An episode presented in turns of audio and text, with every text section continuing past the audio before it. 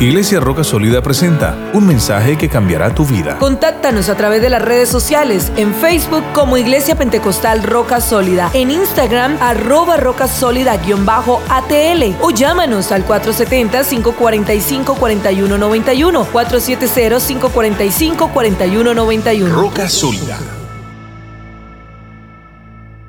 Juan capítulo 15 y vamos a leer el verso 16. Cuando lo encuentre, significa diciendo amén. Dice así la palabra de Dios. No me elegisteis vosotros a mí, sino que yo os elegí a vosotros y os he puesto para que vayáis y llevéis fruto y vuestro fruto permanezca, para que todo lo que pidieres al Padre en mi nombre, Él os lo dé. Voy a leerlo una vez más. El mismo versículo, no me elegisteis vosotros a mí, sino que yo os elegí a vosotros. Y os he puesto para que llevéis, para que vayáis y llevéis fruto, y vuestro fruto permanezca, para que todo lo que pidieres al Padre en mi nombre, Él os lo dé. Ahora vamos a ir al Salmo 138, o como dicen los mexicanos, 138. Amén. Salmo 138, el verso 8. Y después de que leamos este salmo, usted se podrá sentar mientras yo continuaré de pie. Salmo 138, verso 8. ¿Están listos, hermanos? Jehová cumplirá su propósito en mí. Tu misericordia, oh Jehová, es para siempre. No desampares la obra de tus manos. Amén. Esta mañana Dios ha puesto en mi corazón un tema que se llama elegidos con propósito. Amén. Usted y yo hemos sido elegidos o escogidos con propósito. Si usted está aquí, si usted escucha este mensaje, donde quiera que usted se encuentre, Dios tiene un plan, Dios tiene un propósito con usted y doy gracias a Dios. Quiero que hagamos una oración. Padre eterno. Te doy gracias por tu misericordia, por tu amor y tu verdad. Dios mío, en este instante presento mi vida delante de ti, Señor, para que usted me use de una manera muy especial. Derrame su bendición sobre su servidor. Danos una unción no solamente para predicar, pero para oír tu palabra. Ella dice que es bienaventurado el que lee. Y los que oyen las palabras de esta profecía, y guardan las cosas en ella escritas, porque el tiempo está cerca. Dame fe para oír tu palabra, para predicarla. Danos fe, Señor, una unción fresca en esta mañana. Donde quiera, Señor, que este mensaje llegue, que tu santa unción obre con poder, porque tú eres el mismo ayer, hoy, por los siglos, y llenas el cielo y la tierra y todo el universo. Y la iglesia dice, amén. Tengan la bondad de sentarse, hermanos, en el nombre de Jesús.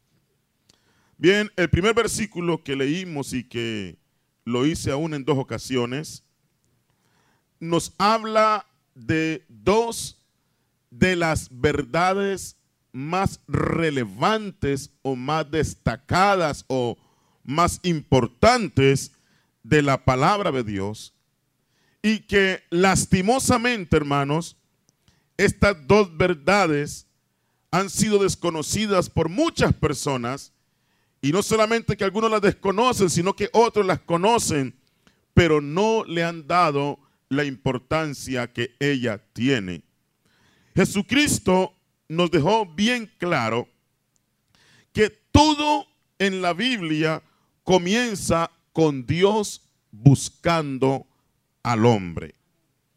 Nunca ha sido el hombre que ha ido a buscar primero a Dios, pero Dios desde el principio ha venido buscando al ser humano. Y hay una razón por la cual usted y yo estamos aquí en esta mañana y podemos oír la voz de Dios. Y la razón principal es que Dios nos anda buscando. Amén. Y Él nos busca por medio de su palabra, por medio de su Santo Espíritu, por medio de su amor. Amén. Dios nos anda buscando. El libro de Génesis, en el capítulo 3, verso 8, me habla cuando Dios vino al huerto buscando al hombre. Dice, y oyeron la voz de Jehová Dios que se paseaba en el huerto al aire del día, y el hombre y su mujer se escondieron de la presencia de Dios entre los árboles del huerto. Mas Jehová Dios llamó al hombre y le dijo, ¿dónde estás tú? Y él respondio, oí tu voz en el huerto y tuve miedo porque estaba desnudo y me escondí. ¿Cuántos dicen amén? Noten, hermanos, que cuando ellos oyen la voz de Dios, ellos se esconden del Dios Todopoderoso. Ahora, en el mismo momento que Adán y Eva estaban pecando, naturalmente Dios los estaba mirando. Amén, naturalmente Dios, hermano, es omnipresente y Él conoce todas las cosas y no importa dónde nos escondamos, el ojo escrutor de Dios siempre nos va a encontrar. El salmista dijo, ¿a dónde huiré de tu espíritu? ¿Dónde me esconderé de tu presencia? Si yo fuere a lo alto, allí estás tú. Amén, si hiciera un nido o mi estrado, lo hiciera debajo de la tierra, ahí estás tú. Si fuere a las profundidades del mar o a las partes más remotas del universo, allí me alcanzará tu mano y me asirá tu diestra. No hay lugar donde usted y yo podamos escondernos de la presencia del Dios Todopoderoso. Sin embargo, hermanos, cuando Dios viene buscando al hombre, amén, y el hombre se esconde de la presencia de Dios, una palabra sale de la boca del Señor, un sonido de amor y de angustia y él pregunta, Adán, ¿dónde estás tú? En ese momento, Dios no estaba preguntándole en qué lugar estás tú, porque él conoce todo, hermano.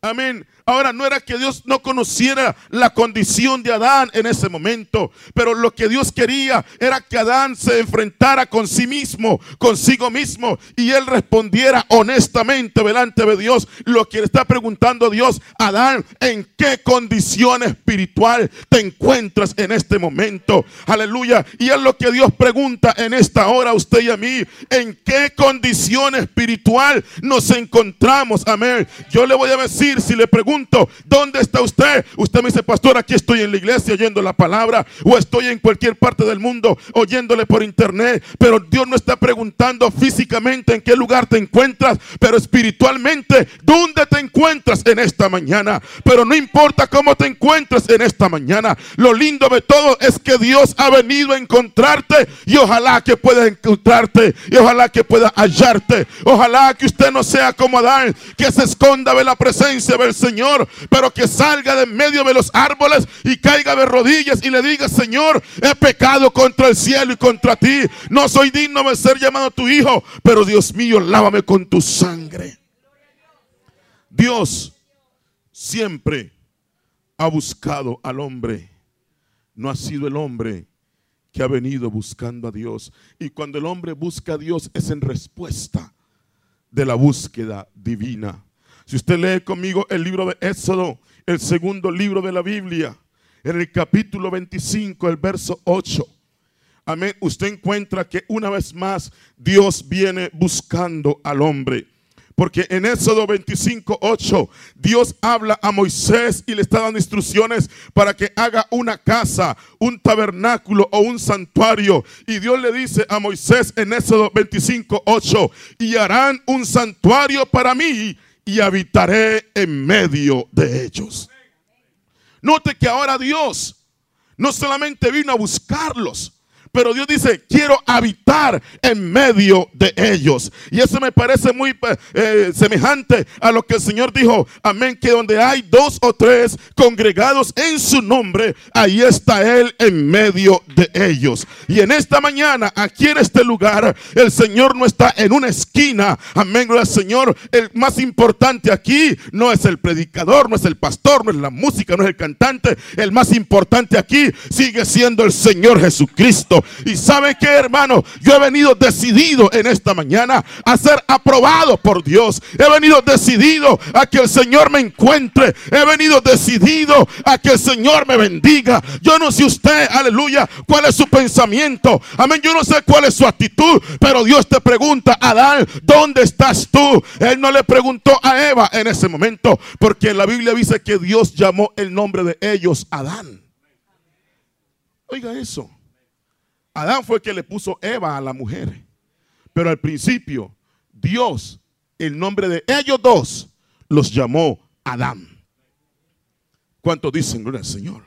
Así cuando él le pregunta a Adán, ¿dónde estás tú? Amén, también le está preguntando a la mujer, ¿en qué condición se encuentra? Usted mi hermana, usted mi hermano, ¿en qué condición espiritual se encuentra? Lo único que yo tengo para decirle es que Dios quiere habitar en medio de tu corazón desde el principio. Él ha venido buscándote. Amén. Y yo le voy a decir, no importa si usted está detrás de las hojas, no importa si está vestido con hojas de higuera, no importa si está detrás de un bosque en los árboles, no importa si te escondes en la casa, o te escondes en medio de la religión, o te escondes en medio de la multitud. No importa si te escondes en medio de una iglesia o te escondes en el prostíbulo, donde quiera que tú estés, la voz de Dios ha venido a encontrarte en esta mañana. La voz de Dios te está buscando y te dice, ¿dónde estás tú? Gloria al Señor. En el libro de Deuteronomio me explica el por qué Dios nos ha escogido. Amén. Deuteronomio capítulo 10, el versículo 15. Él dice así, solamente de tus padres se agradó Jehová para amarlos y escogió su descendencia después de ellos, a vosotros de entre todos los pueblos, como en este día. Y en el capítulo 9 de Deuteronomio, el capítulo 9, versículo 4 dice, no pienses en tu corazón cuando Jehová tu Dios los haya echado delante de ti diciendo, por mi justicia me ha traído Jehová a poseer esta tierra. Pues por la impiedad de estas naciones Jehová las arroja delante de ti. No por tu justicia ni por la rectitud de tu corazón entras a poseer la tierra de ellos, sino por la impiedad de estas naciones Jehová tu Dios las arroja delante de ti. Y para confirmar la palabra que Jehová que juró a tus padres, Abraham, Isaac y Jacob. Por tanto, sabe que no es por tu justicia que Jehová tu Dios te da esta buena tierra para tomarla, porque pueblo duro de servir eres tú. Lo que Dios está diciendo a su pueblo Israel es, mire, yo los he escogido ustedes no por lo que ustedes son, sino por lo que yo soy.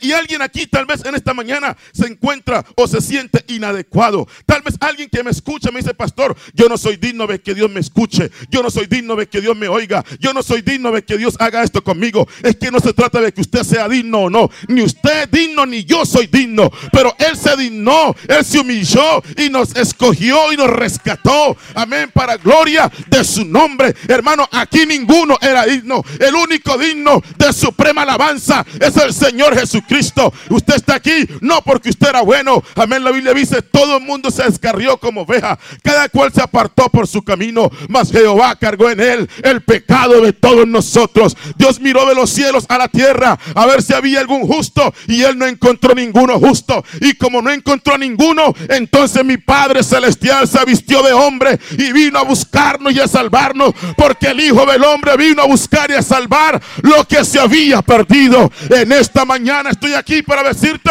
que usted califica para ser encontrado por Dios. No permita, no se esconda detrás de sus pecados. No haga una barrera y diga, no, Dios no me va a encontrar porque yo he pecado contra Él. No, no, no, no, no. Él ha venido para quitar esos pecados de en medio. Él ha venido para redimirte. Él ha venido para encontrarte. Él ha venido para decirte, yo soy tu Dios que te amo. Siempre te ayudaré. Siempre te sustentaré con la diestra de mi justicia. Habrá alguien aquí que alabe al Señor esta mañana mañana. Dos o tres cuantos le alaban a Él. ¿Sabe por qué estoy aquí? Porque el Señor me escogió. ¿Por qué usted está aquí? Porque Él me escogió. Yo no lo andaba buscando a Él, pero Él me encontró a mí. Hay gente que dice, no, yo me entregué al Señor. Hay gente que dice, yo encontré a Dios. No, no, no, no, no, no. Usted no se entregó a Dios. Usted no encontró a Dios. Jesucristo lo dijo claro. No me elegisteis vosotros a mí. Antes yo os elegí a vosotros. ¿Por qué estoy en el camino? Porque Él se agradó de mí.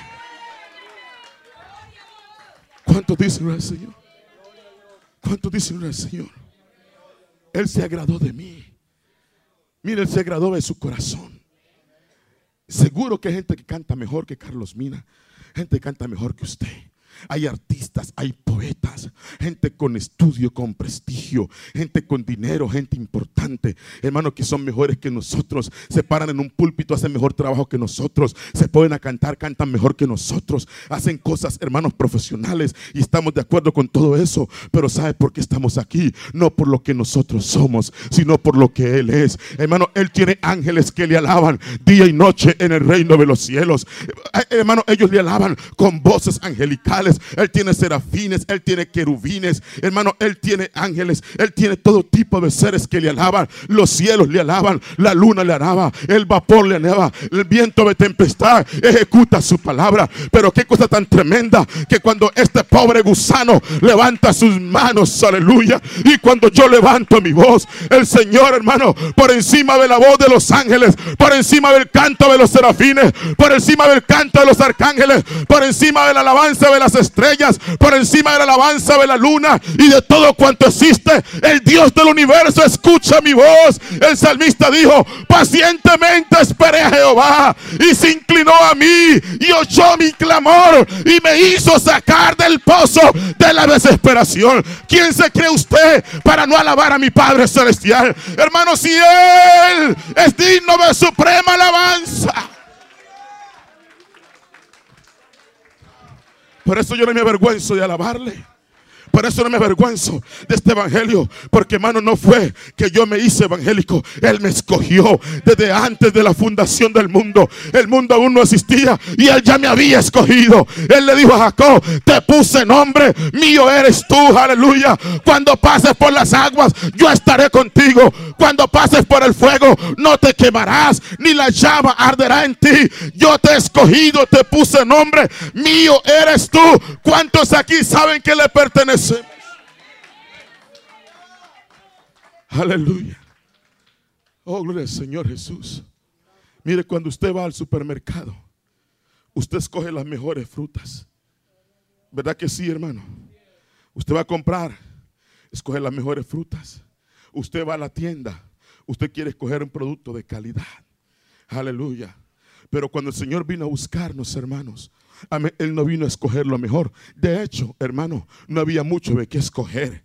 Pero la Biblia dice que había gente más baja allí. Entre eso, Dios caminó un poquito más allá en Cristo Jesús. Primera de Corintios 1:26 dice, pues mirad, hermanos, vuestra vocación que no soy muchos, muchos sabios según la carne, ni muchos poderosos, ni muchos nobles, sino que lo necio del mundo escogió Dios para avergonzar a los sabios y lo débil del mundo escogió Dios para avergonzar a lo fuerte y lo vil del mundo y lo menospreciado escogió Dios y lo que no es para deshacer lo que es a fin de que nadie se jate en su presencia.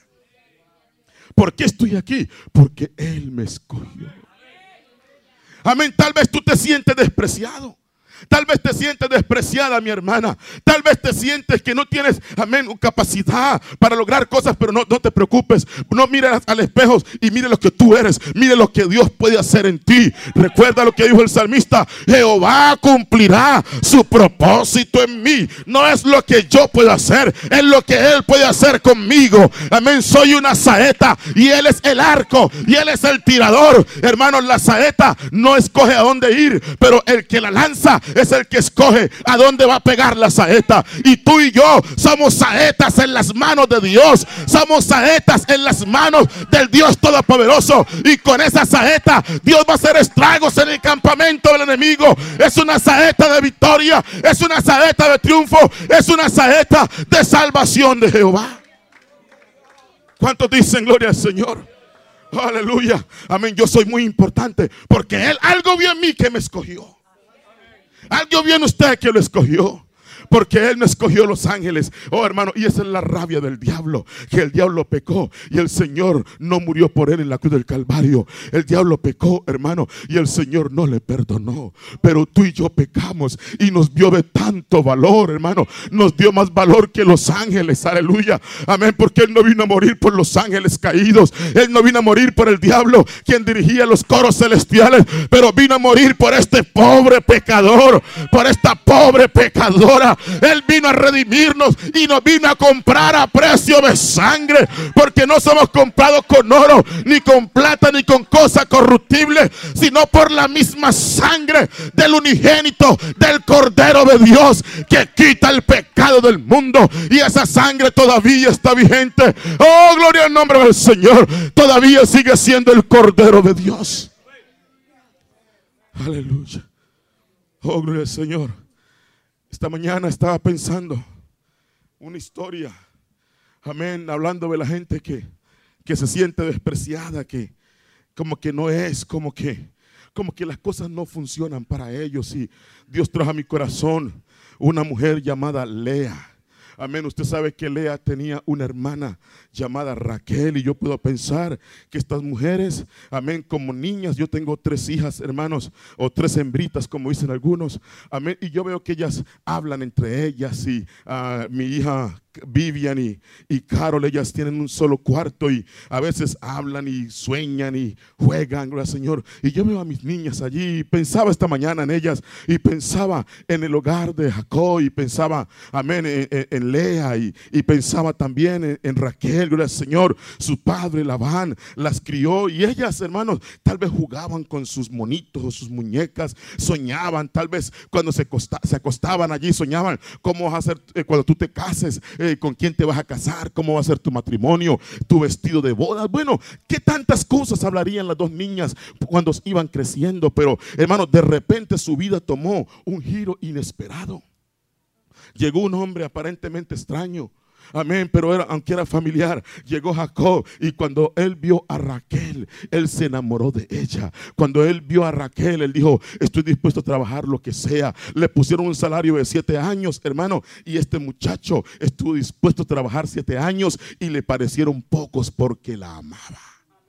Amén. Ahora las niñas, amén, ya no hablaban del Señor Jesucristo, de con quién te vas a casar, sino que la, oh, wow, ya encontré mi príncipe azul. Vino un hombre de lejanas tierras. Está bien guapo, está bien apuesto. Él va a ser mi esposo. Y todavía todo iba bien. Me imagino que estaban hablando para ayudarle a hacer la ceremonia, para ayudarle a hacer todo. Amén, para ayudarle a hacer la fiesta, el pastel y todo aquello.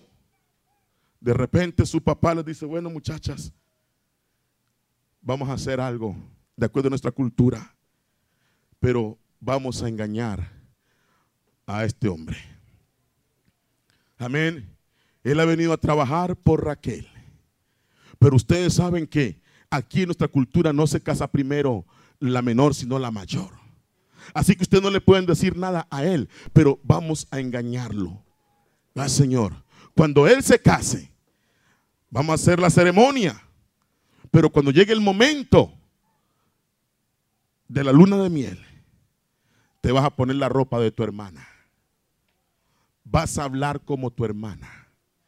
Y vas a fingir que tú eres tu hermana. Hermano, piensa emocionalmente cómo se sintió Lea y cómo se sintió Raquel. Raquel tenía que guardar un secreto. Ella realmente amaba a Jacob. Ella sabía que él la amaba a ella. Amén. Y Lea sabía que su hermana amaba a Jacob. Amén. Lea sabía que Jacob no la amaba a ella. Pero ahora se encuentra en un momento tan difícil en su vida, de acuerdo a su cultura y obedecer a, a su papá. Y ahora ella tenía que participar de algo que no era correcto de una manera espiritualmente hablando. Así que, vítase conmigo al escenario. Amén. Lea tuvo que tomar el lugar de Raquel. Gracias, Señor. Aparentar que ella era su hermana. Le voy a decir, hermano, y toda mujer aquí me entiende, y todo hombre me entiende. Amén. No hay cosa más horrible que usted dormir con alguien que usted no ama. Amén. Por eso, si usted no ama a alguien, no debe casarse con alguien. No hay cosa más horrible que besar unos labios de alguien que usted no ama a menos que lo haga con otros propósitos. Pero ahora Raquel tuvo que sufrir, óigame, ver que su hermana iba a dormir con su esposo. Raquel tuvo que quedarse en el anonimato, tal vez encerrada en un cuarto. Amén, Señor, mientras su hermana sufría también, porque tenía que ir a casarse con un hombre y tenía que ir a fingir lo que ella no era. ¿Me están oyendo? Hermano, qué triste que tener que fingir lo que no somos. Raquel, amén, estaba en un lugar triste, pero Lea estaba más triste. Ella no estaba gozándose, amén. Y ahora Jacob entra con ella, hermano. Ella tiene que fingir que es su hermana. Ella tiene que hablar como su hermana, porque Jacob no se dio cuenta. Y aunque habían ciertos eh, eh, protocolos y ciertos eh, lugares que ella se cubrían, pero de todas maneras Jacob amaba a Raquel. Él sabía que era Raquel. Sin embargo, hermano, tal vez ella era una perfecta actriz. Ella no, ella supo actuar y Jacob no se dio cuenta hasta el día siguiente que esa no era su mujer. Eso no es lo peor. Lo peor es que Jacob viene donde su papá, donde su suegro, y le dice, usted me engañó. Le devuelvo esta muchacha. Amén. Yo a ella no la quiero. Yo la quiero es a ella. Hermano, piense usted, hermano y hermana, mujer, la condición de Lea rechazada, casarse con el hombre que no quería, el marido de su hermana. Tener que dormir con él, ser humillada por él. Ahora ser rechazada. Amén. Como una prenda de vestir que no le quedó buena. Viene y la devuelve. Pero lo peor, el papá no la quiso recibir de regreso. No quiso recibirla. Le dijo, no, ya tú dormiste con ella, ya te la di. Ahora eh, cumple la semana de esta y te voy a, poner otros siete años por ella. Y Jacob dijo, bueno, esa es la que yo amo, voy a trabajar por ella. Amén, no importa. Y ahora Raquel, tal vez su autoestima crece un poquito porque sabe que le ama, pero ahora hay un conflicto en la familia. Es un conflicto serio. Emocionalmente hay sentimientos partidos. Y esas niñas que crecieron juntas, que dormían juntas, que hablaban juntas, que jugaban juntas, ahora se convirtieron en rivales. Se convirtieron en enemigas se convirtieron, hermano, de la noche a la mañana en dos grandes enemigas, aleluya, por causa de la decisión de su papá. Así que yo puedo pensar, amén, yo sé que la Biblia dice que Raquel era hermosa, pero Lea tenía ojos delicados. Lo único lindo que tenía Lea aparentemente eran sus ojos delicados, aleluya, pero Raquel era una mujer hermosa. Le voy a decir una cosa, a mí no me importa qué tan linda era Raquel, pero yo pienso en Lea, cómo se sintió ella, amén, tal vez no era la más bonita, Tal vez no era la mujer más atractiva, pero no hay derecho de que una mujer, porque no sea hermosa, sea tratada de esta manera. Aleluya, tal vez no sea tan atractiva, pero toda mujer tiene una dignidad. Toda mujer merece respeto. Aleluya, y estoy aquí para decirle, hermana, tiene que aprender a valorarse. Usted es una hija de Dios. Usted no es un juguete. Usted no es una caja de pasiones. No se deje amenuzar como un juguete de los hombres. ¿Cuántos dicen, póngase valor? Usted tiene valor. ¿Cuántos dicen, gloria al nombre del Señor? Amén. ¿Cuántas personas me están oyendo en esta hora? Amén. ¿Cuántas mujeres, aleluya, para poder casarse o comercializarse, tienen que vestirse de cualquier manera, bajar sus principios, aleluya, para lograr sus propósitos. Ojalá que alguien que me está escuchando se valore como una hija de Dios. Usted es una hija de Dios. Usted tiene un valor eterno. Usted tiene un valor grande delante de Dios. Usted no vale por su cuerpo. Usted no vale por su cara. Usted vale porque Jesucristo le dio el valor tan tremendo. Él murió por usted en la cruz del Calvario. ¿Cuántos dicen amén? ¿Cuántos dicen amén? Y aquí está esta muchacha, Lea, destrozada. Amén. Ahora, las dos hermanitas que se criaron juntas, dos hermanitas que soñaban con casarse, con ayudarse, ahora las dos tienen el mismo esposo. Y ya comienza una guerra entre ellas. Aleluya. Amén, Señor. Yo no sé en qué condición tú te encuentras en esta mañana. Yo no sé si tú te has sentido alguna vez como Lea, rechazado por tu familia, por la sociedad. Tal vez eh, eh, porque no tienes el dinero o el estudio o el, atractivo físico. Amén. O, no lo han logrado tus metas y casas por el estilo. Te sientes rechazado. Amén. Hermano, una de las cosas más comunes que vemos hoy en día es el rechazo a causa del orgullo. Hay gente muy orgullosa. El que tiene un peso más, muchas veces quiere humillar a aquel que tiene un peso menos. El que tiene un mejor carro, quiere humillar a aquel que anda a pie hermanos queridos. Pero yo reprendo toda obra del diablo en el nombre de Jesucristo. Oh, lo que tenemos es para la gloria del Señor. Lo que somos es para la gloria del Señor. Si usted tiene un título colgado en la pared, hermano, ese título no dice nada. Si sus actitudes son incorrectas, aleluya. En el nombre del Señor. Yo no sé si usted se siente en algún momento de su vida, se ha sentido como Lea, pero esta muchacha estaba rechazada. Ver a su hermana, amén, medio feliz con su esposo.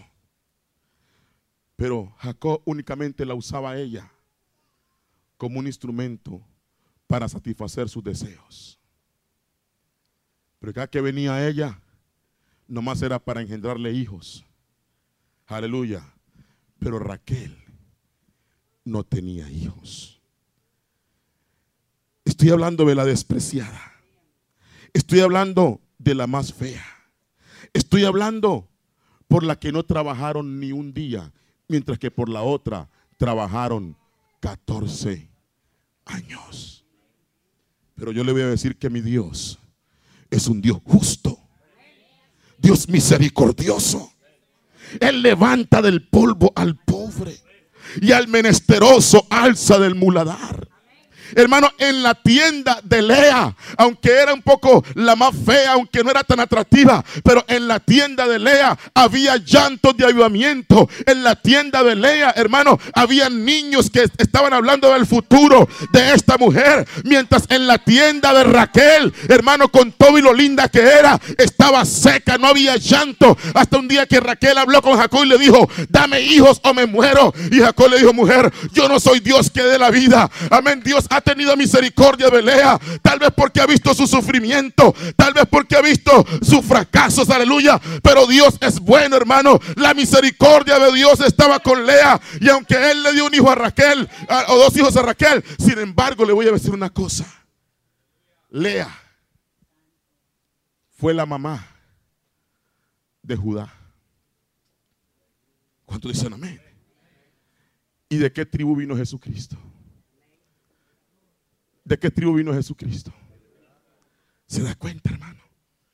Esta mujer, la menospreciada, amén, la que no, la que no podía, amén, tener hijos en un momento dado, aquella que era la más fea, amén, únicamente tenía ojos lindos, aleluya, pero ella, Dios tuvo misericordia y la menospreciado de lo que no es de lo vil, Dios escogió y de ahí nació el león de la tribu de Judá. Y cuando usted y yo cantamos, el león de la tribu de Judá ha venido para vencer, eso vino de la despreciada. Hermano, Dios está aquí para levantarlo, Dios está aquí, amén, para darle ánimo, Dios Está aquí para darle valor. Usted y yo hemos sido escogidos para la gloria del Señor. Tal vez no tenemos la bondad de Raquel, pero tenemos el Dios de Lea. Tenemos el Dios todopoderoso. Tenemos el Dios que levanta el caído. Y yo no sé usted cómo se siente. Él ha venido a rescatarlo.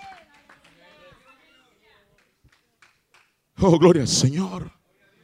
Gloria al Señor Jesucristo. ¿Cuántos dicen gloria al nombre de Jesús? Amén, yo estoy aquí, aleluya. Amén, gracias Señor, no por mis atributos, al Señor, sino por su misericordia. Lea, no fueron tus atributos, no fueron tus ojos lindos. Lo único que se, destacaba de ella eran sus ojos lindos, aleluya. Pero esta mujer dio a luz un varón y ya dijo, bueno, ya no voy a pelear más con mi hermana. Esta vez voy a alabar a Jehová. Y tuvo un bebé y le puso por nombre Judá, que quiere decir alabanza. Y Dios habita en medio de la alabanza de su pueblo, mientras su hermana se estaba muriendo de envidia, ella estaba alabando a Dios, aleluya. Oh hermano, ojalá que aquí esta tarde alguien decida de alabar al Señor y que se mueran los demás de envidia. Pero en mi campamento tiene que haber alabanza. En mi campamento tiene que haber alabanza. En mi campamento tiene que haber alabanza. Porque el Señor me escogió, no por lo que yo soy, sino por lo que Él es. ¿Cuántos dicen gloria al Señor? Oh, ¿cuántos dicen gloria a Dios? ¿Cuántos aquí tienen voz para alabar a Dios? ¿Cuántos tienen manos para batirlas para Dios? ¿Cuántos tienen una palabra de alabanza? ¿Cuántos agradecidos hay aquí? Oh, hermano, Él ha puesto un cántico nuevo en nuestra boca. Usted, ¿qué canciones entonaba en el mundo?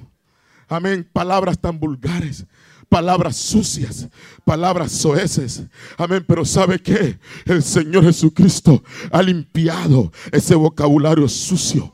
Oh, aleluya. Y ¿sabe qué dice la Biblia? En los íntegros es hermosa la alabanza.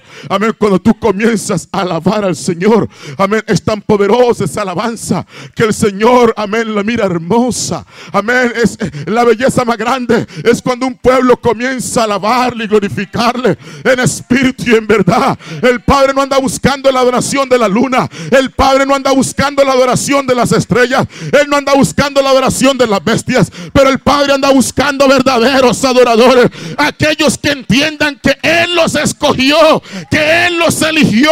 Él me escogió para gloria de su nombre. Oh, dígale Satanás, el Señor me escogió a mí y no te escogió a ti. Aleluya, gloria al Señor. Él me escogió. Hermano, es un privilegio ser un hijo de Dios. Es un privilegio ser evangélico. Yo no entiendo como algunos dicen, a mí no me gusta el evangelio, no quiero ir a la iglesia. Es su problema, pero yo nunca me aparto de este camino porque no me escogí yo mismo. No fui yo quien lo escogí. Él me escogió. Oh. Aleluya. Mi alma está apegada. Mi alma está apegada. Apegada al Señor. Amén, gracias Señor. Estoy amarrado a mi espíritu mi alma y el cielo, como dice la canción, hicimos un grande romance. Amén. ¿Quién nos podrá separar del amor de Cristo? Amén. ¿Quién nos podrá separar? Que venga la lluvia, que venga la tormenta, que venga el hambre, que venga la espada, que venga la desnudez, que venga la tentación, que venga lo que venga. Pero ah, mi alma está apegada a ti, Señor. Aleluya. Estoy tan bendecido saber que Él me escogió. Amén. Yo merecí el infierno. Yo no merezco estar aquí parado delante de ustedes. Si estoy aquí es por una sola causa, hermano. Es que en su misericordia Él me ha escogido. ¿Sabe qué? A mí que me pongan a lavar el templo, que me pongan a lavar los baños, un tremendo privilegio. Si usted de los que cree, amén, que solamente el trabajo en el púlpito es importante, usted está muy equivocado. Usted no entiende su elección. Pero Señor, aunque sea recogiendo papeles, pero yo estoy aquí para servirte. Oh, gloria al Señor. Mucha gente no entiende esto, hermano. Yo le voy a decir, hermano, amén, muchos creyentes no entienden esto. Hay gente aquí sentada para venir al culto, hay que arrearlos. Hermano, hay que rogarles. Amén, uno tiene que inventarse todo tipo de trucos para que vengan al culto, ofrecerles comida gratis, traerlos de la casa, darles una llamadita, traerles un biberón. Yo reprendo al diablo en el nombre de Jesucristo. Gente que no ha entendido que Dios los ha escogido para alabanza suya. Y sabe que mi hermano, si usted no quiere venir, no me impida a mí, aleluya. Si usted no quiere hacer hacer la voluntad de Dios, yo sí la voy a hacer. Y voy a decir esto con temor y temblor. Pero si todos ustedes se apartaron del camino de Dios, yo voy a seguir adelante. ¿Sabe por qué? Porque mi compromiso no es con ustedes directamente. El que me escogió a mí, aleluya, fue el Dios de la gloria. El que me ha escogido es el mismo que me tiene aquí. Me ha guardado por 41 años ahora. Él me ha bendecido por su misericordia. He andado en el valle de la sombra. He andado en el valle de la muerte. He pecado contra Él. Pero su mano y su gracia me ha sostenido. Él me ha levantado y ha puesto mis pies sobre peña. Y ha puesto un cántico nuevo en mi boca. Y por eso estoy aquí. Aquí estoy, Señor. Oh, aleluya. Tal vez alguien se siente como Pedro. Alguien siente que ha negado al Señor. Amén, gracias Señor. Como Pedro lo negó. Pero es Jesucristo, el Señor Jesucristo miró a Pedro. Y cuando él lo miró, Pedro sintió más que la mirada del Señor. Él sintió la unción del Espíritu Santo. Él sintió un arrepentimiento. Y él cayó de rodillas y lloró amargamente. Aleluya. Si usted ha pensado, hermano, que usted es mucha cosa. Si usted ha pensado que hay que rogarle para que sirva a Dios. Si usted ha pensado, hermano, que hay que rogarle para que venga al culto. Con todo mi respeto que usted me tiene, yo soy el pastor. Dios me ha puesto aquí en este lugar por su misericordia. Pero una cosa que tengo claro, hermano, y escúcheme esto. Lo tengo claro, tan claro. El día que usted no quiera servir más a Dios, yo no le voy a rogar. Amén, gracias Señor. Como su pastor voy a ir a buscar la descarriada. Como su pastor le voy a dar una llamadita. Como su pastor voy a orar por usted. Pero cuando el hijo pródigo se fue, el padre nunca lo fue a buscar. Aleluya. El, el pastor fue y buscó la oveja perdida. Porque hay una diferencia entre oveja perdida e hijos pródigos. Hay gente que son ovejitas perdidas, hermanos, que se han perdido del camino por circunstancias de la vida. Pero otros son hijos pródigos que dicen, si el pastor no me llama, no voy. Si no hace esto, no voy. Si no me ponen, no voy. Se quedará en su casa toda la vida o buscará otra iglesia porque no lo busco, no lo llamo. ¿Sabe por qué? No voy a invertir a mi tiempo a gente que no quiera nada de Dios, a gente que no entienda esto. Mientras hay otros que el Señor dice, yo lo elegí a él, yo lo elegí a ella, yo lo escogí a él, yo lo escogí a ella. Oh, aleluya. ¿Cuántos dicen gloria al Señor? ¿Cuántos dicen amén? Aún Jesucristo, hermano. En San Juan 17. Jesucristo no oró por todo el mundo. Mire, usted va a San Juan 17 y comienza a orar y comienza a leer la Biblia. Y Jesucristo dijo, Padre, no te ruego por el mundo, te ruego por lo que me has dado del mundo. Jesús, Jesús era bien enfocado, hermano. Gente que, que lo único que hace es hacerle perder tiempo al pastor. De verdad, hermano. Pierde tiempo. Lo mismo con los mismos problemas. No cambian, pasan los años, los meses, no cambian, hermano. Ahí están el mismo problema que el vestido, que la falda, que la pintura, que los diezmos, que la ofrenda. Hermano, gente que no ha entendido esto. Aleluya, pero ¿sabe qué? Cuando yo entiendo que Él me escogió, cuando entiendo que Él me ha arropado con su misericordia, cuando entiendo, hermano, que, que es por su gracia que estoy aquí, que yo no era nada, hermano, pero que Él me ha escogido para la gloria de su nombre, entonces aquí estoy por la gracia del Dios Todopoderoso. Si hay hijos pródigos aquí, hermano, tendrán que venir solos. Y si hay ovejas perdidas, vamos tras ellas, vamos a buscarlas, vamos a traerle los hombros. Pero usted depende, hermano. ¿Quién es usted, un hijo pródigo o una oveja perdida?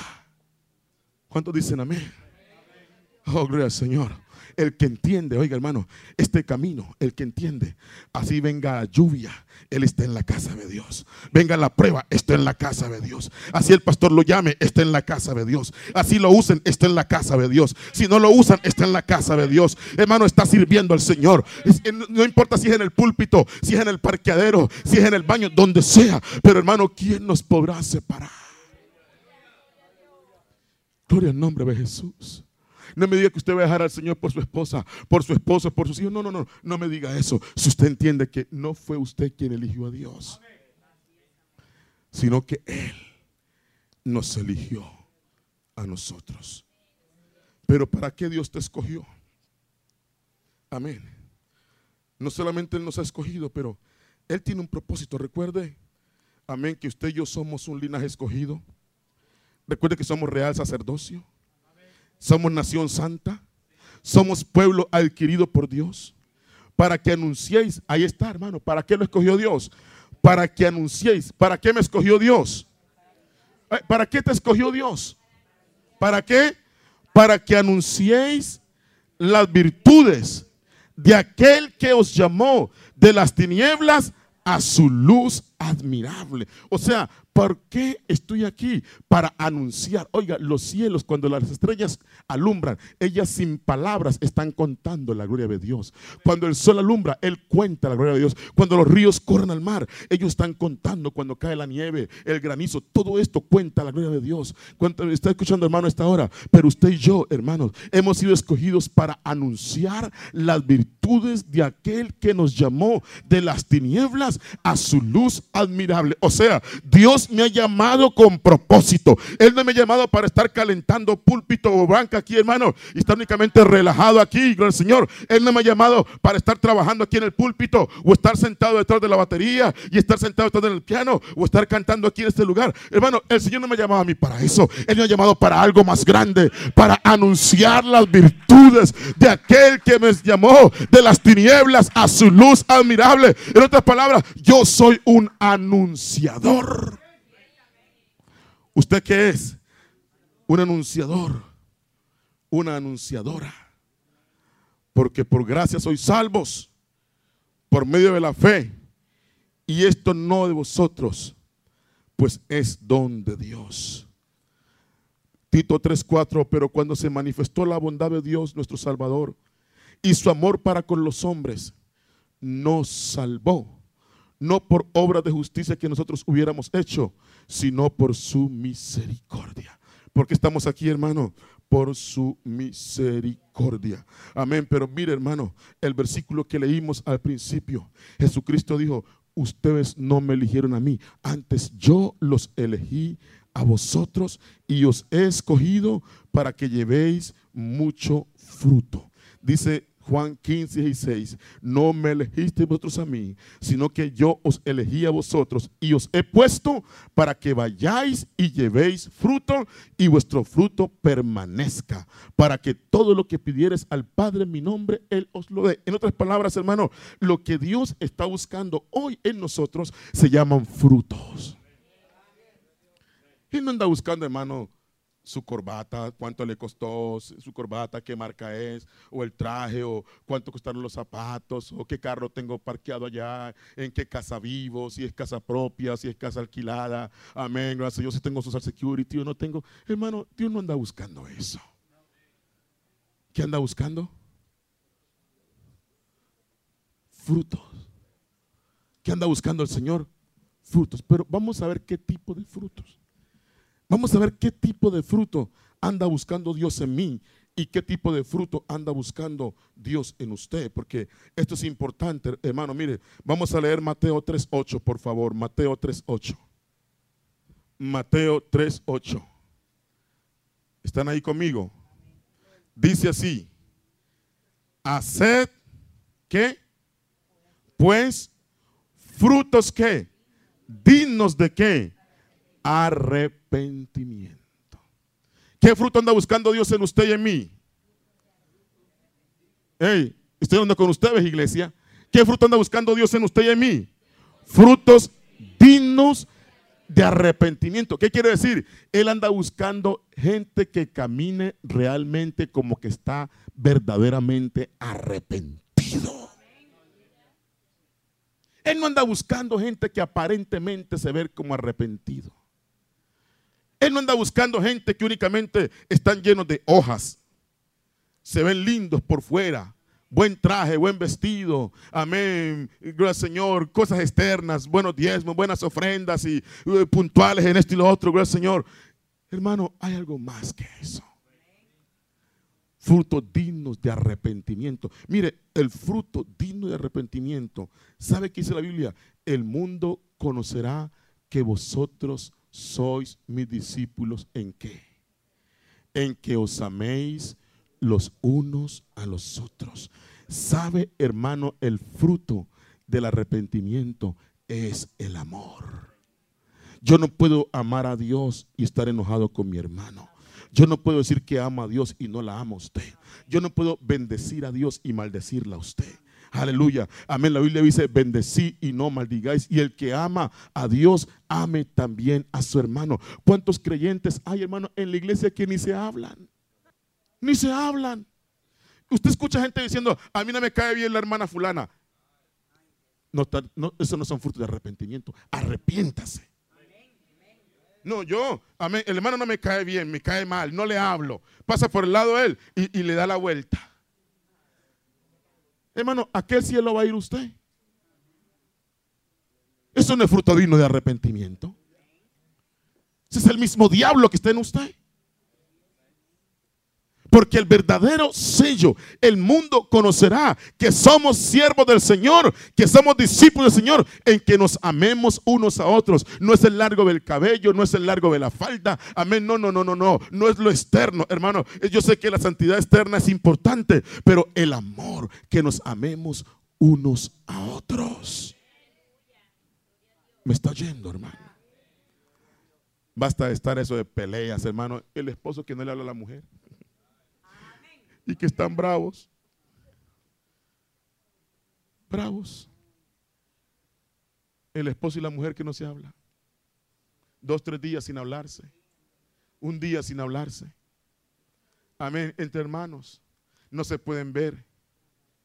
No pueden trabajar. Entonces, no es que yo con ella no trabajo, con él no trabajo. Yo con ella trabajo. Si la pueden a ella, me quitan a mí. Si me ponen a mí, la quitan a ella. Si lo pueden a él, yo me quito. Si lo pueden a... La pregunta es, ¿usted va a llegar así al cielo? Pues hermano, si es el asunto, que me metan a mí y lo saquen a usted. Sí. Porque el que no ama a su hermano a quien ve, ¿cómo puede amar a Dios a quien no ve? Entonces, frutos, frutos, hermano, es lo que Dios anda buscando en esta mañana. Amén. Hasta esta predicación. Recuerde que es Dios que anda buscando al hombre y no el hombre que anda buscando a Dios. Y cuando el hombre busca a Dios, esa es respuesta a la búsqueda. En otras palabras, si después de que predique este mensaje usted siente convicción, tal vez usted va a venir al altar, tal vez usted va a orar, o tal vez alguien que me escuche a la distancia se va a arrodillar y va a orar. Amén. Bueno, gloria al Señor por eso. Pero ¿sabe qué? Es la respuesta a la búsqueda de Dios. Porque Dios le habló primero, usted está contestándole a Dios. ¿Cuánto dicen amén? Así de que, ¿cuál es el fruto, hermano? El de arrepentimiento, el amor. Hebreos capítulo 13, verso 15. Vamos a mirar qué fruto. Porque dice la que ese fruto tiene que permanecer. Hebreos 13:15, ¿qué dice? Así que ofrezcamos que siempre a Dios por medio de él sacrificio de alabanza. Es decir, ahí está. ¿Qué anda buscando? Fruto de labios que confiesan su nombre. No es la voluntad de Dios que usted ande diciendo maldiciones y palabras groseras. Se pegó un martillazo, se le quebró el plato. Amén. Alguien le hizo rabia. Alguien le, le, ofendió. Aleluya. Entonces es donde va a salir el fruto del labio que confiesa su nombre. Y le aseguro que si el diablo le quiebra un plato, hermana,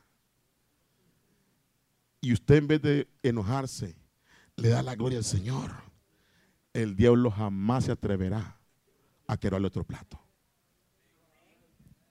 ¿Sí me entiende? A veces se te poncha una llanta, se te explotan, hermano. Yo le voy a decir, hay cosas que suceden, son accidentes, se gastan para uso, pero otras cosas es el diablo que las causa. Recuerde que fue el diablo que, que causó que los hijos de José murieran y hizo caer fuego y, y, se cayó por allá la casa y mató a los hijos. Hermano, el diablo tiene cierto poder. Y óigame esto, muchas veces el diablo va a lograr cosas, Dios le va a dar permiso para que el diablo te haga algunas cosas, a ver cómo reaccionas tú. ¿Me hago entender? De repente estás por ahí clavando y, y, y se pegó un martillazo en el dedo. Va a maldecir el diablo se le ríe en la cara. Así, mire, los hijos de Dios, vea. Un martillazo está maldiciendo al Dios del cielo. Amén. Pero si usted glorifica al Señor, si usted de pronto se pega una danzadita. ¿Sí o no, hermano? A veces usted se golpea el pie y yo he visto algunos así, así. ¿Sí o no, hermano? No están alabando al Señor, es el dolor. Amén, se golpeó la uña. Pero usted comienza a decir, los israelitas le dieron siete vueltas. Amén, no Señor. Le voy a decir, el diablo nunca más le va a volver a bañar el pie. ¿Por qué? Porque en medio de todo usted está alabando a Dios, tiene fruto de labios que confiesan su nombre. Amén, usted está alabando a Dios en medio de todo. Bendeciré a Jehová en todo tiempo. Su alabanza estará de continuo en mi boca. En Jehová se gloriará mi alma. Lo dirán los mansos y se alegrarán. ¿Cuántos aquí se alegran en la alabanza? Amén. Glorifique al Señor en medio de su dolor. Yo sé, hermano, mire, me he pegado unos machucones, me he tropezado, me he caído, me he pegado en la cabeza. Y eso no, eso no, es que sea sabroso. Un golpe en la cabeza, un machucón. Aleluya. Una mordedura. Bueno, no de mi mujer, pero una, una mordedura. ¿Cuánto el gran nombre del Señor? Pero alabe a Dios en medio de su dolor. Amén. La Biblia dice, hermano, para allá que el Señor va a ablandar su cama en el dolor. Usted tal vez se enferma y le duele el estómago, le duele la cabeza, le duele un diente, le duele el oído, lo que le duela. Alabe a Dios en medio de su dolor, porque Dios habita en medio de la alabanza. Y yo se lo digo, hermano, también yo he tenido dolores. Amén. Y dice que los hombres somos bien cobardes, pero en medio de mi cobardía, a lo que sí hago es alabar a Dios. ¿Cuántos dicen el Señor? Así que, ¿qué fruto anda buscando Dios, hermano? ¿Fruto de qué? De labios que confiesen su nombre. Isaías 43, 21. Este pueblo creado para mí, mis alabanzas publicará. Salmo 126, 5. Los que sembraron con lágrimas, con regocijo segarán irá andando y llorando el que lleva la preciosa semilla, mas volverá a venir con qué? Regocijo, trayendo sus gavillas. Aquí está, hermano. Sembrando con lágrimas, pero trayendo gavillas con regocijo. Los que con lágrimas sembraron. ¿Qué dice su Biblia? Con regocijo volverán. Oh, qué lindo es sembrar con lágrimas. Hermano, ¿cómo siembra con lágrimas? En oración, en ayuno. Amén. Hermano, cuando usted quiere mamá ver a sus hijos, siembre lágrimas, siembre lágrimas. Amén. Gracias, Señor, siga llorando, siga ayunando. Amén. Quiere ver a su esposo, a su esposa, a su familiar, a su vecino. Siembre, siembre con lágrimas. Cuando ore, ore con lágrimas. Si usted de los que oran y no lloran, se le secó la fuente de sus ojos. ¿Cuándo fue la última vez que usted quebrantó su corazón en oración? Tal vez usted de los que oran cinco minutos, hermano, y hay que echarle limón en los ojos para que llore. Ese, tipo de oración no sirve, hermano. Yo le voy a decir, ese tipo de oración no llega ni al techo. Y es la razón que muchos creyentes están, quiero decir, raquíticos espirituales. Porque saben muchas horas nomás, Señor Jesucristo, te doy gracias por este día. Amén, gracias Señor. No quebrantan su corazón. Ellos no pasan tiempo para que Señor con el martillo de su palabra los quebrante. Que haya un gemir, que haya un clamor del alma. Esa es la oración que sube como el perfume delante de la presencia del Señor. Tenemos que aprender a orar de esa manera, iglesia. Amén. Cuando yo oro, hermano, y yo no siento quebrantamiento, cuando yo oro y siento, hermano, que, que, me cuesta llorar y que y como que no entra en la presencia de Dios, me comienzo a preocupar. Si usted es de los que ora y usted no llora en la presencia de Dios, usted no, no siente quebrantamiento, usted no siente que, que, hermano, delante de Dios, hasta el más hombre llora. Y le voy a decir una palabra en el nombre de Jesús. San Juan 11:35. Jesús lloró. ¿Será usted más que Jesucristo? Si Él lloró, ¿por qué no llora usted? Jesús en el huerto del Edén oraba tan intensamente que su sudor eran como grandes gotas de sangre. Amén. Era tan intenso y él lloraba. Hermano, únicamente nos dice, sabes que Jesús lloró, pero cuántas veces él lloró, estuvo en agonía. Amén. Quizás en la misma cruz, mientras él decía, Padre, en tu mano que viene el Espíritu, tal vez ahí él estaba llorando. ¿Están oyendo? Si usted es de los que ora,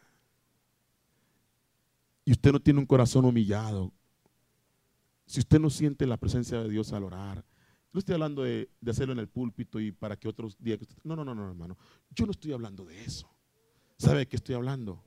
Cuando usted se encierra a solas con Dios. hermano, cuando que la alabanza, la alabanza lo lleve, lo transporte. Si usted de los que canta y no siente nada y únicamente canta por cantar, algo anda muerte en usted. Lázaro tiene que resucitar porque, hermano, la alabanza es hermosa. Cuando tú comienzas a alabar a Dios y, y, la gloria de Dios comienza a caer sobre ti, te va transportando hasta los mismos cielos. Amén. Cadenas comienzan a romperse. Y es ahí cuando tú te enamoras de Dios y cuando tu alma se llena y se regocija, hermano. Y tal vez no esté la nota perfecta, tal vez no esté el cántico perfecto, pero tienes al Dios perfecto. Amén. Y el Señor comienza a moverse en medio de adoración. Y muchas veces las mejores adoraciones ni son las públicas, sino las que usted canta solo cuando nadie está. Déjeme decirle esto, hermano, estoy terminando. Espero que me entienda lo que voy a decir. Muchas veces, hermano, en mi alabanza a Dios, ustedes ven yo no, yo ando corriendo todo el tiempo, ni danzando todo el tiempo. Pero soy la persona que me encanta estar a solas con Dios. Y mis mejores cánticos los he cantado con un pandero en la mano a las 3 de la mañana. me he levantado, me he ido para el templo cuando no ha habido nadie en el templo, me he parado en el altar. He agarrado un pandero y he comenzado a cantarle a Dios. He danzado a solas con Dios. He recibido unciones tan tremendas en mi cántico en la soledad. Para mí la gente que dice, pastor, si no me dejan cantar ahí, no canto. Usted no merece cantar. Si no canto en el púlpito, entonces no canto. Usted no merece ni cantar ni arriba ni abajo del púlpito. Porque le voy a decir, Dios escucha la alabanza arriba del púlpito, abajo del púlpito, cuando hay 100 personas, cuando hay una persona o cuando no hay ninguna persona. ¿Me está oyendo, hermano? Amén, sembrando con lágrimas. Y allí en las mañanas, hermanos, o en la soledad, he agarrado mi pandero y he comenzado a alabar al Señor y he comenzado a bendecirle, aleluya. Muchas veces aquí en soledad he agarrado esa guitarra y he comenzado a cantarle a Dios con esa guitarra cuando nadie me está oyendo. Pero yo sé que Dios me oye.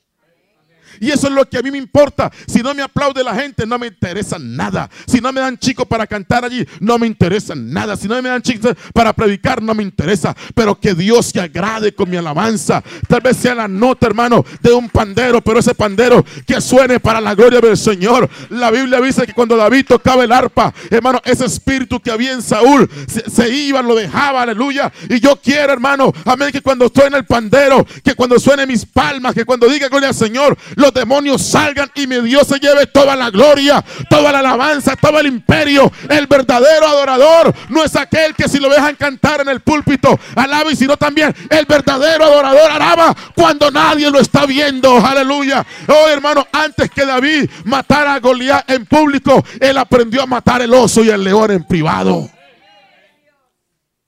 Donde nadie lo veía. Tal vez David tenía en su casa Amén, gracias Señor, en su cuarto. Tal vez tenía pieles de oso, pieles de leones.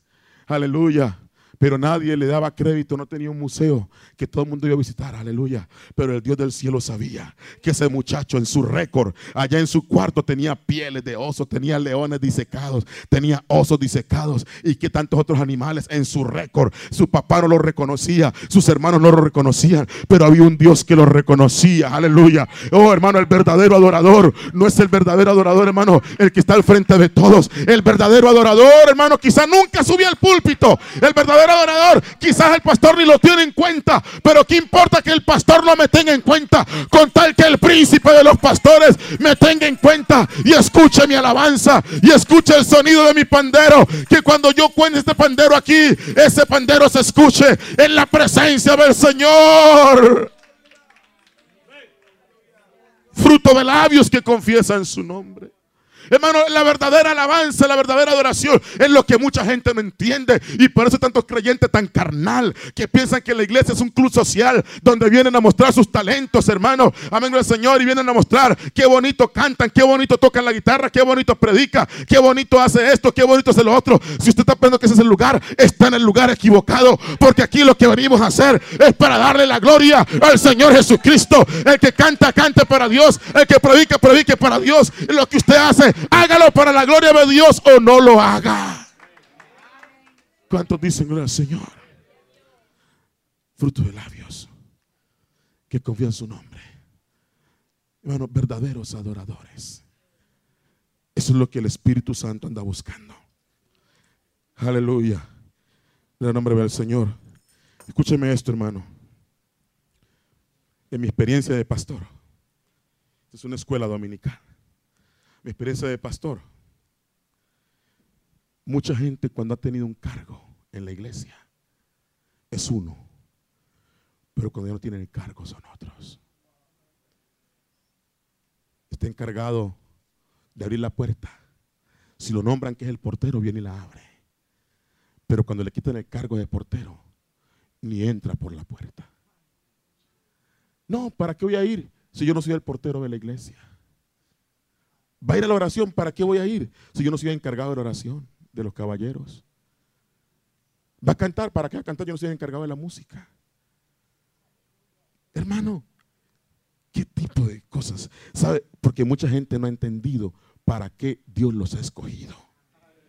¿Cuántos dicen el nombre del Señor? Mas el fruto del Espíritu es amor, gozo, paz, paciencia, benignidad, bondad, fe, mansedumbre, templanza. Contra tales cosas no hay ley. Hermanos, hay un fruto que Dios anda buscando. Y ya estoy terminando ahora sí. Si quiere pasar los músicos. Pero una de las cosas que Dios anda buscando, hermano, es esto. Andando Jesús junto al mar de Galilea, vio a dos hermanos, Simón llamado Pedro y Andrés su hermano, que echaban la red en el mar, porque eran pescadores. Y les dijo, venid en pos de mí, y os haré pescadores de hombres. Escuche mi iglesia. La razón que usted y yo estamos aquí, ¿sabe para qué es? Para ganar almas. Si usted predica, usted canta, usted hace lo que hace en la iglesia, pero usted no está ganando almas, le voy a decir, está perdiendo el propósito más importante. Porque Jesús le dijo a Pedro tan claro, síganme y lo voy a hacer pescadores de hombres. Ganar almas. El trabajo verdadero de la iglesia no está adentro, está afuera. Mucha gente piensa que el trabajo de la iglesia, hermano, está acá el que dirige, el que canta, el que predica, el que hace esto, el que lo otro, el que le da un aplauso, el que... No, hermano, tal vez es el que menos va a recibir recompensa de parte de Dios. Pero ¿sabe qué es lo único que hace que los ángeles suenen las trompetas y los panderos? Cuando un pecador se arrepiente. Hermano, ¿sabe que usted puede tocar la guitarra como un ángel? Y está el ángel ahí y usted tocando una tremenda melodía, bienísima. El ángel está bien, pero cuando un pecador se arrepiente, en ese momento los ángeles se regocijan. Hermano, lo más grande que usted y yo tenemos que hacer es ganar almas. Usted podrá hacer lo que haga, pero no está ganando almas.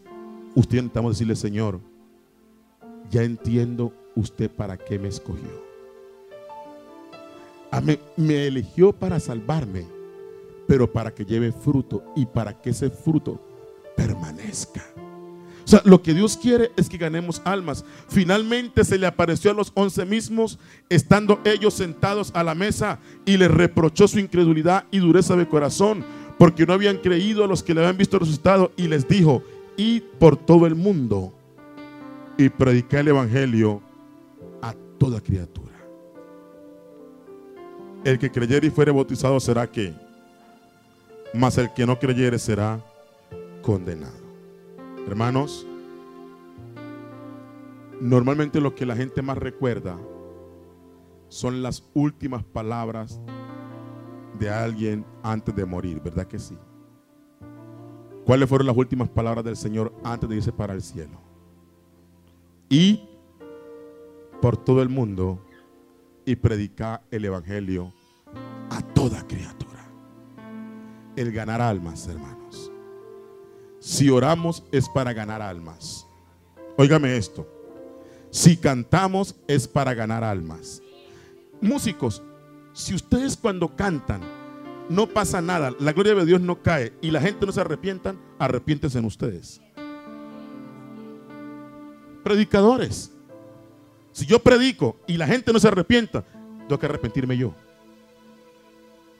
Porque estoy no dando en el propósito estoy haciendo otras cosas y lo más importante es llevar fruto y que el fruto permanezca, que las almas se arrepientan. Que la gente reciba el don del Espíritu Santo a través de mi canto, a través de mi ofrenda, a través de mi alabanza, a través de lo que haga. Que la gente se arrepienta. Y si no, y si no, tengo que arrepentirme yo.